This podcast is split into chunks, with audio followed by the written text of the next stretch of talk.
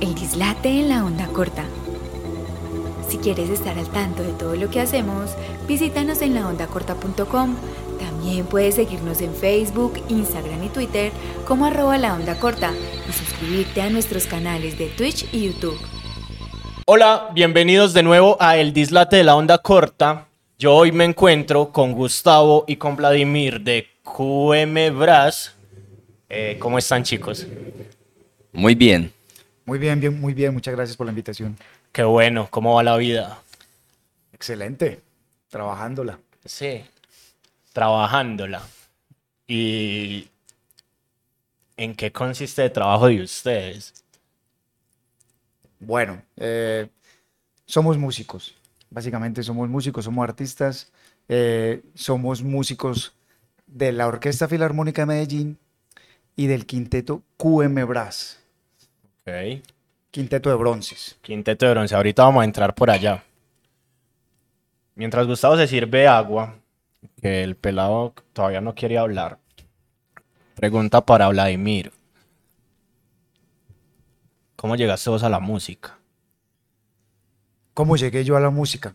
La verdad, la verdad, ya ni me acuerdo. Te cuento que vengo de familia de músicos. Eh, Ok. Creo que en, en- en mi casa era una obligación ser músico. Es, es, es un poco como al revés del- de, de la- de las otras familias donde tienes que hacer algo y si eres músico era mal visto. No, yo pude haber dicho que quiero ser abogado, doctor y me, y me dijeron, me hubieran dicho, no, en esta casa no se acepta eso, tienes que ser músico. O sea, realmente fue así. ¿Y Gustavo? Pues la verdad, no tengo la menor idea por qué llegué a parar en la música. Nosotros somos de una familia numerosa. Eh, nací en Montelíbano, Córdoba. Mi papá era ganadero. Eh, por cosas de la vida eh, llegamos a parar aquí en Medellín. Y en un programa que se llama Red de Escuelas de Música de Medellín, en la escuela del 12 de octubre, hace unos 24 años. Eh, entré ahí. Apenas el director me vio, me dijo, es que, ah, este tiene cara de tubista. Y entonces me, me, me chantó esa- ese enorme aparato porque no era una tuba recta, sino una tuba sausófono, una que tiene un cuerpo La que lo grandísimo. uno. La Y te- blanca, sí, sí. Y te metes dentro del cuerpo y la campana sale por acá. Pues, ¿cómo le digo yo? O sea, yo creo que nadie quiere empezar a tocar ese instrumento. Eh, bueno, estuve dos años así como si sí, como si queriendo la cosa o no queriendo. Ya luego cuando me enamoré, sí, empecé a estudiar duro. Ok. Es muy particular las dos historias porque una es una herencia y la otra es un azar, llamémoslo así. Y entonces esa herencia y ese azar en cierto momento se juntan. Pero para llegar allá, ¿cómo llegaron? ¿Cómo fue ese proceso de sentarse a estudiar? ¿Cómo fueron esas cosas que tuvieron que resignar? Esos sacrificios, porque pues en mi caso, yo les voy a poner mi ejemplo. Yo empecé a tocar piano a los 5 años. Toqué piano hasta los 15, 16 años y dije, no, parce, ya perdí mi vida en esto, no voy a seguir tocando piano y me dediqué a escribir, ¿cierto? Eh, y resigné un montón de cosas. No salía con amigos porque tenía que entrar al conservatorio por un montón de cosas. ¿Cómo fue ese, ese vínculo de ustedes? De el, porque es que siempre nos han metido en la cabeza lo de que ser músico es una persona que se encierra ensayar todo el tiempo y no tiene, no tiene vida social, no tiene, ¿cierto? ¿Cómo ha, ¿Cómo ha sido esa relación de ustedes con la música y de la música de ustedes con la vida y de ustedes con la vida y ese tipo de cosas? O sea, ¿es, ¿es un mito o si se necesitan sacrificio al principio y después ya se puede gozar? Pueden venir a entrevistar a las 5 de la tarde. No sé. Tiene, tiene, tiene algo de cierto. Yo, yo creería que no es del todo mito. eh, pero, mejor dicho, realmente sí hay sacrificio. Yo tuve una niñez bonita. Yo soy de Jericó, Antioquia. Eh, empecé música allá, mi familia es de allá. Pero te cuento, o sea, el, el- el hecho de ir a, a la banda de música era porque mi hermano mayor le encantaba la música. Eh, yo debo decir que yo quería ir a jugar, ¿cierto? Yo quería ir a jugar fútbol, pero lleves el niño para la clase. Eso era lo que le decían a mi hermano. Así empecé yo. Entonces, obviamente, uno de niño tiene muchas cosas y perdí Perdí no, no, no, hice lo que hace un, niño normalmente. No me quebré un pie bajándome de un eh, árbol, pues. Cosas así. Ahora, no quiere decir del todo que, me, que estuve encerrado y que no tuve una niñez. No, para nada. O sea, igual jugaba fútbol y todo eso. Me sacaban del partido para ir al ensayo. Eso, eso sí pasaba. Pero bueno, e, ese fue mi acercamiento realmente. Fue, yo empecé de cuatro años a recibir clases de música. En, los pueblos es, es una escuela de música, banda, música, banda de música. Cuando eso existía el, el, programa departamental, que es un programa similar al, a, la red. a la red, pero, pero era departamental. Ahora es como cada municipio por sí solo tiene su banda. Cuando eso era una red departamental. La manejaba mi tío, mi mamá tocaba el saxofón, mi hermano tocaba tal cosa, mi hermanita tocaba la percusión. Entonces, eh, realmente ah, teníamos que estar, teníamos que estar allá. Eh, fue a la par con las cosas que hace un niño. Realmente yo no, yo no puedo decir que me quitaron mi niñez, pero sí me enseñó una disciplina bastante rígida. Eh, yo tenía que salir del colegio para la clase de música, luego para el ensayo de la banda, todos los días, todos los días. O sea, mm, eh, y fuera de eso, la condición del colegio, porque había como un pacto muy bonito, diría yo, entre el colegio y la banda, es que no podías estar en la banda si tus calificaciones no eran buenas, obviamente, porque quitaba tiempo y necesitabas, no había tiempo para tareas o cosas así. Entonces, no, te digo la verdad, no, no, no sentí en algún momento que mi niñez o que no tuve niñez, aunque sí me obligaron a ir. Ok, y Osvaldo.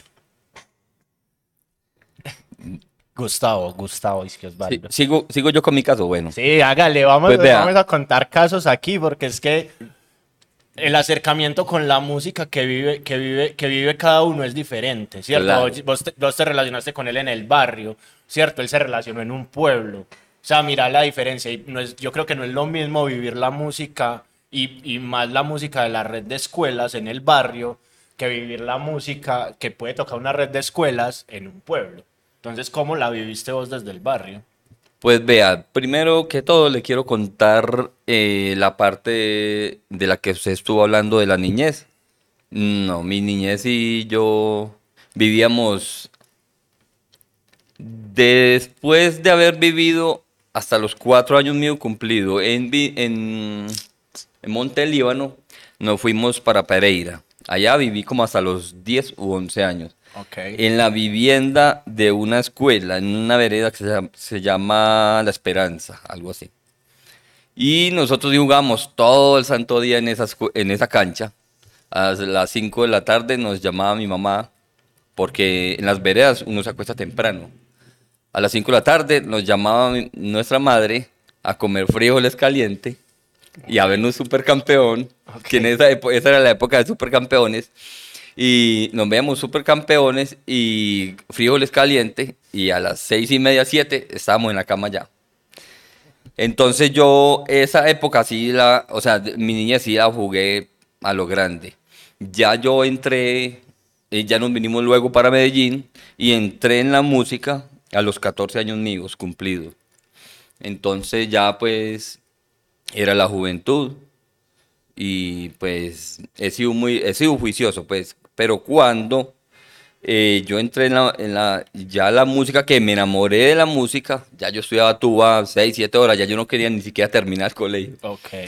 Bueno, eh, ya empecé, empecé, empecé a estudiar duro, ahí sí, pero sí, o sea, sí tiene uno que ser selectivo ya con su vida. Con lo que hace, con el tiempo con las amistades, con el tiempo. Ahí sí me enfoqué casi todo esa, esa, esa eh, o sea, esos primeros seis, siete años de lleno así con la música. Para poder uno alcanzar pues un nivel para poder estar compartiendo con, Ajá. con el maestro Vladimir acá. De una. Pregunta. Vladimir, ¿qué instrumento toca? Yo soy trombonista. Trombonista, listo. Entonces vamos a jugar, vamos a jugar con, esos, con esas dos cosas. Listo. La- el trombón y la tuba. Y la tuba. sí. y la tuba. Listo. Ya mucha gente se imagina que la tuba, que lo amarra uno, que uno se metía adentro, pero ahorita hablaste de otro tipo de tuba. Una tuba recta Una tuba recta, sí. y como, ¿qué diferencias hay o simplemente en la, en la estructura? Es como la, solamente la estructura, sí. Pero en cuanto a lo sonoro, a la sonoridad, es muy similar. Listo. Y el trombón. El trombón es el, el instrumento más popular, diría yo, después del saxofón o el piano. Pues, bueno, mentiras, soy trombonista. Pero es, es, es un instrumento bastante exótico. Es un instrumento que tú, que tú ves en cualquier tipo de música. Tú ves un trombonista en un grupo de jazz, tú ves un trombonista en un grupo de ska, lo ves en la música tropical y está en la sinfónica. Entonces, imagínense la, la clase de versatilidad de- que tiene el, el- el trombón. Sí. No, no, o sea, es difícil encontrarlo en otros instrumentos, quizá la trompeta y el saxofón. Increíblemente ahora la tuba, está muy de moda la música norteña. Sí, y música iba a llegar, iba a llegar allá. Y, y, y encuentran unos tubistas en, en, en México con un virtuosismo increíble que jamás uno pensaría que el tubista va a salir adelante a hacer una improvisación. Eh, Eso está pasando. Eh, uno lo veía en el saxofón, en el trombón, obviamente, pero vean, el- el- el- la tuba está bastante cotizada en estos momentos. Qué bueno. ¿Y cómo llegan ustedes? Pues ya tienen ese proceso de escuela, de juventud y no sé qué. Pero entonces cuando dicen, ve, yo me voy a especializar más en tuba, ¿qué estudio? ¿Cierto? Y yo quiero ser trombonista, ¿qué estudio? Y entonces nos juntamos y decimos como, ah, no, pues solo me quedo con lo de la, escuela, la red de escuelas o ya tengo que profesionalizar esta cosa. ¿Cómo se profesionaliza? ¿Cómo se hizo todo ese proceso de ser profesional de la música y poder decir, hey, soy músico? Te cuento, eh, realmente en la banda se usaba era que uno pasaba por varios instrumentos. Yo alcancé a tocar este bombardino, alcancé a tocar saxofón también. Eh, uno realmente duraba un tiempo determinado eh, en, en un instrumento. Esas bandas de esa época formaban más eh, docentes o pedagogos de la música que músicos en sí, ¿cierto? Pero los músicos, la- la- las bandas eh, sinfónicas o escuelas de música de los pueblos tienen un gran problema, o sí, ya, llamémoslo así, un gran problema, y es que la gente cuando sale del bachillerato Se olvida. no quiere irse, Ah, ¿cierto? La- los pueblos no tienen universidades, no, bueno, muchos de ellos no las tienen, la mayoría no las tienen. sí. Entonces, claro, ese, esa, esa escuela que hicieron eh, van a otro lado, ¿cierto? Entonces, ese tipo de, de- enseñanza eh, forma muchos pedagogos de la música, muchos formadores de banda, los que se quieren dedicar a ello. Eh, los otros simplemente con el último instrumento se quedan y estudian otra cosa, ¿cierto? Yo tuve la fortuna que mi hermano ya estaba aquí en Medellín, mi hermano es el músico de la casa, mi hermano sí es un musicazo, Said Hurtado se llama, y en esa época yo tocaba flauta traversa y él era director de una orquesta, eh, lo que llamamos ahora crossover, de esas que tocaban merengue, Merengue, salsa, salsa, eh, sí. eh, música de los años 60. Los Alfa 8, pues. Ah, una cosa así. Y me dijo, no, pero con esa flauta aquí no vas a trabajar. Eh, la orquesta está el trombón. No quiere decir que yo cogí el trombón y aprendí, no, yo ya había pasado por el trombón. Pero, pero bueno, digamos que me escogió a mí, mi hermano me entregó el trombón, por decirlo de alguna manera. Obviamente, después pasó que ya estaba tocando y todo eso y, y me gustó.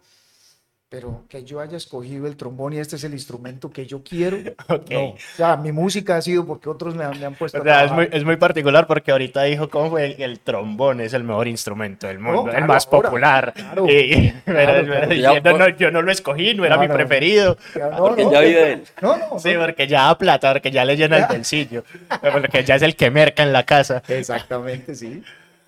Listo. Y Gustavo, ¿cómo fue ese proceso de, de listo? Ya salí de la escuela, ya quiero ya dedicarme a esto, ya estoy es- estudiando 7, 8 horas, pero ¿cómo lo profesionalizo? ¿Cómo lo llevo más allá? Bueno, aquí en Medellín pues no había así como una escuela de tuba. O sea, es que hay que saber hablar porque... Para no herir Sí, sí, sí, para no herir. eh, no había, o sea, personas profesionales en el instrumento que, mm, te, que te pudieran certificar. Entonces, eh, contrataron una persona, pues, que no era profesional en el instrumento. Eh, ya la Universidad de Antioquia, pues, cambió eso, ¿no?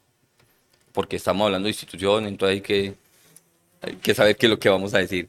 Eh, ¿Qué me tocó a, a mí hacer? Eh, buscar como profesores particulares en Venezuela. Yo eh, a los 18 años, el, el, los coordinadores, pues eh, los jefes de Amadeus, los que em, manejaban la red de escuelas, ¿cómo se llama eso? Eh, Los encargados. Sí, Sí. la alcaldía le entregó ese programa a ellos. Bueno, ellos me, me, me dieron como trabajo de profesor, empecé a trabajar ahí y me pagaba pues como los pasajes para irme para Venezuela a recibir clases particulares con turistas allá, pero no era una cosa pues así que me fueran a dar un certificado, no. Pero yo empecé pues a crecer ahí, ta, ta, ta, ta, las cosas aquí se empezaron como a abrir, o sea, la escuela o los tubistas empezaron a crecer de nivel, entonces ya contrataron a Juan Hernández Sepúlveda, un- el profesor o tubista de la Sinfónica de Colombia, ya él tenía así certificado de tubista, de profesional, y entonces empezó a, a profesionalizar la escuela de tuba de acá de Medellín. Ok. ¿Y hay- ya hay una escuela de tuba? Sí, claro, digamos. Ok. Listo. Y después de todo ese proceso de que mi hermano tiene una orquesta, eh, montamos una escuela de tubistas, ¿cómo llega uno a la filarmónica? ¿O cómo llega uno a un proceso ya de orquesta grande, de tocar con un montón de gente? Pues ya venían como con ese aprendizaje de estar ensamblados en un, en un proceso, ya sea la orquesta, ya sea el conjunto, ya sea lo que sea. Pero ya como es ese momento en el que a, en el que a uno lo llaman en la filarmónica, eso es como la selección Colombia, como, ah, mira, eh, viene no sé quiéncito, viene no sé quiéncito, viene no sé quiéncito y los ensamblan, ¿cierto? Pero si están así o cómo Mm, llegan ustedes allá. Bueno, realmente lo- lo- uno llega ahí es porque, digamos que ha profundizado en el estudio del instrumento y en el estudio del repertorio sinfónico. O sea, realmente, eh, pues obviamente uno entra a la universidad a estudiar el instrumento, no es que uno entra a estudiar música. Eh, también existe, existe la, pe- la pedagogía, la licenciatura. Licenciatura. En el caso de nosotros entramos a estudiar el instrumento y en el caso mío entré a estudiar eh, música clásica, ¿cierto? O, eh, o lo que se enseñaba era música clásica o, o la música eh, académica, Académica. del instrumento, Sí. ¿cierto?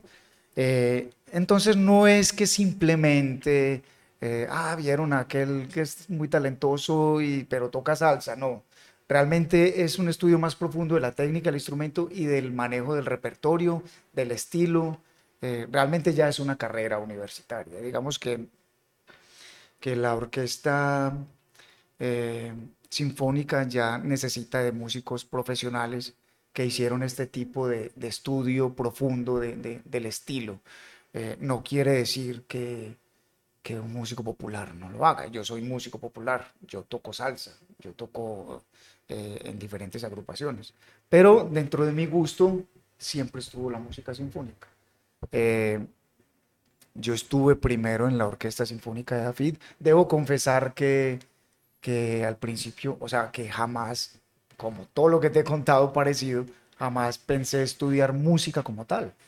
Pero como vengo de familia de músicos, estaba ese tipo de educación, eh, porque sí, nosotros venimos de una banda sinfónica y se, se- se- se veía todo tipo de música. Entonces entré a la Orquesta Sinfónica de, de AFID, donde estuve estudiando, mientras estuve estudiando. Y luego tuve la oportunidad de entrar a la filarmónica, pues generalmente se hace por audición. Eh, en esos momentos yo no lo hice por audición, sino que fui a hacer un reemplazo de alguien que tenía una licencia.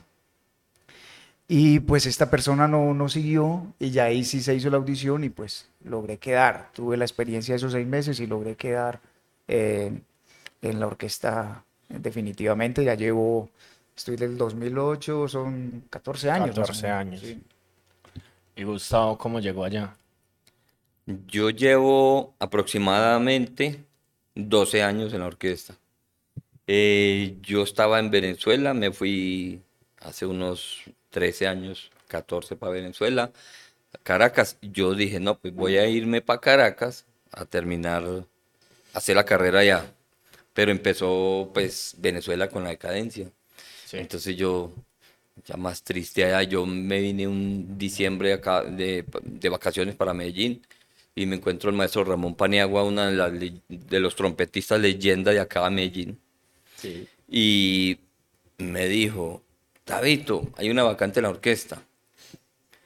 Si quiere, porque él tenía un cargo donde podía hablar por mí, si quiere, véngase. yo le dije, maestro, pues si usted me está diciendo eso. El 18 de enero lo espero acá, me dijo. En el Teatro eh, Metropolitano. Allá ensayaba la orquesta. Entonces yo llegué para hacer un, como un periodo de prueba y bueno, me dejaron. Ha sido un placer haber conocido pues al maestro, su, su, su grandeza y no, un crecimiento un crecimiento muy agradecido con la vida por la Orquesta Filarmónica de Medellín. Y a raíz de eso, pues bueno, eh, ellos querían como montar un quinteto. Ya él tenía, eh, mm, ¿cómo se dice? El germen. Mm, sí. Algo le estaba picando. Ya, él había pasado, él había tenido ya un quinteto, la experiencia. Ah, claro, la experiencia. Entonces, eh, de ahí salió el quinteto. QM Brass. Ok, enseguida, no se me adelante, que es que tenemos que dar como todo ese contexto para poder llegar allá. Sí, ok. Yo tengo una pregunta, y es, y es una pregunta, yo siempre le digo a la gente que son preguntas bobas. Una pregunta boba. ¿Hay alguna diferencia entre una filarmónica y una sinfónica? Eh, técnicamente no, eh, es, es, simplemente la palabra. Eh, una orquesta sinfónica, bueno, filarmónica viene de la palabra filial, es que es una reunión entre amigos, eh, que se reunieron a tocar. Entonces, eh, digamos que la filarmónica en un principio tiene un, es privada y la sinfónica es del Estado, cosa que no pasa ahora ya. Ya es simplemente cuestión de nombre, no, no, tiene nada, no tiene ninguna diferencia técnica, por decirlo así. Ok, y ahora sí, ¿en qué momento nace QM Brass? Bueno, QM Brass tiene ya 12 años. UM Brass es, somos músicos de la Orquesta Filarmónica Medellín que teníamos la necesidad de hacer música de cámara, eh, música de cámara, eh, música académica para quinteto, para quinteto de, bronce, de bronces, que es uno de los formatos más conocidos o, los que más se usa en, en, en, la música académica con bronces, ¿cierto? Eh, teníamos, como nos comentó Gustavo, la, fortuna de tener al maestro Ramón Paniagua, que ha tenido la historia del quinteto de bronces de Medellín.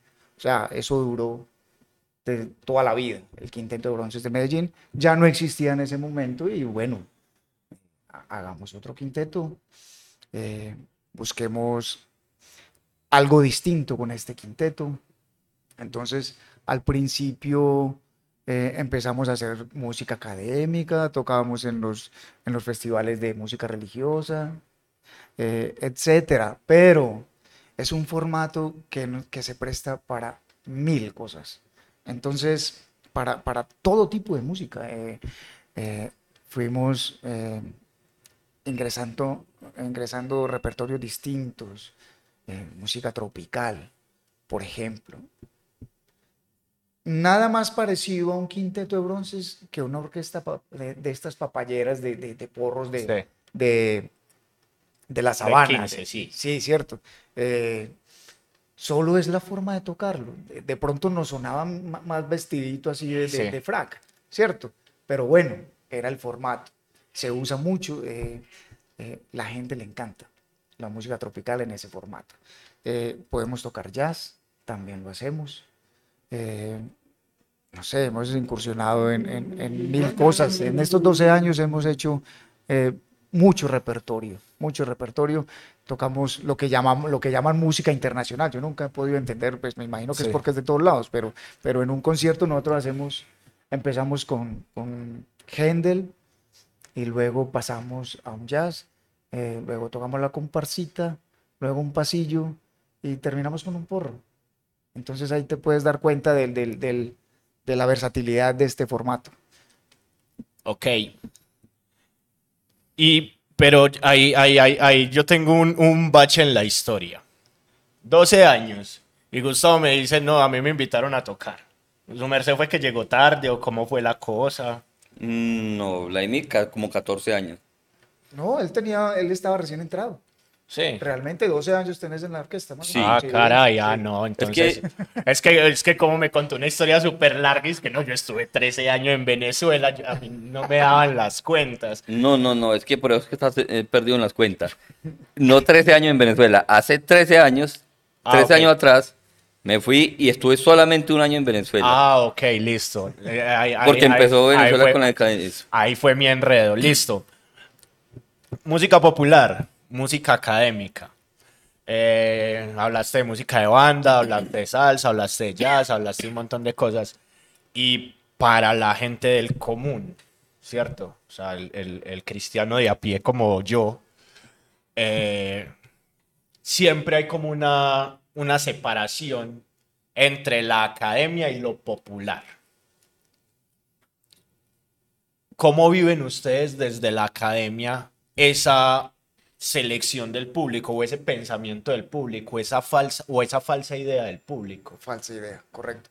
Mira, es bien, es bien particular que es una de las preguntas que, que me hacen mucho por el estilo de carrera que he tenido. Yo fui profesor de trombón y jamás quise hacer esa diferencia en mis alumnos, jamás quise mostrarla, jamás quise enseñarla realmente. Yo quería enseñar a tocar trombón y obviamente los estilos son completamente distintos. Entonces, enseñar estilos. Eh, hay veces me molestaba mucho de hablar de música popular o música académica.